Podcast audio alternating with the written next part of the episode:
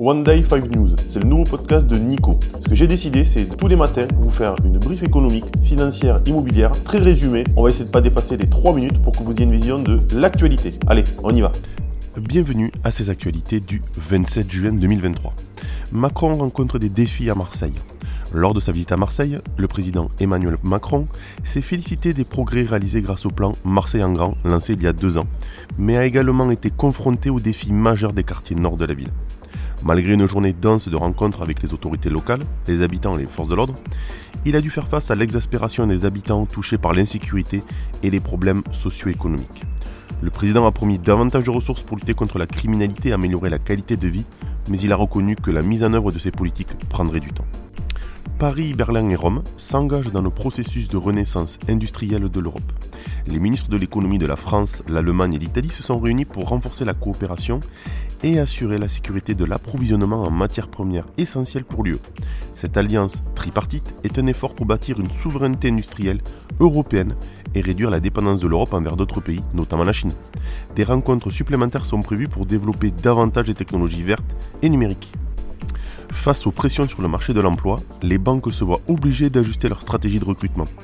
Face à une concurrence intense pour les talents en informatique et à l'évolution des compétences requises pour les conseillers bancaires, les banques mettent en œuvre diverses stratégies pour réussir leur recrutement. Parmi les initiatives figurent des efforts pour améliorer l'image de l'industrie, la création de programmes de formation interne et des tactiques plus agiles pour attirer et retenir les talents.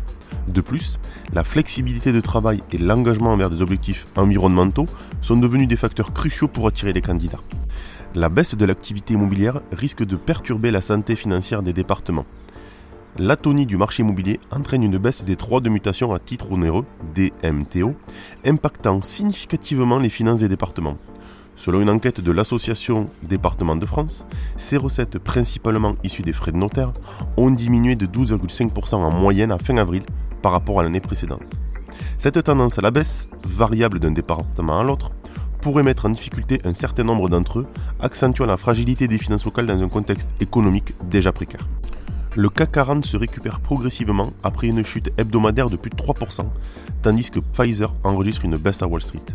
La bourse de Paris reprend des couleurs ce lundi avec une légère hausse de 0,29% à 7184,35 points après 5 jours consécutifs de baisse la semaine précédente. Aucune réaction majeure n'a été observée suite aux événements politiques en Russie.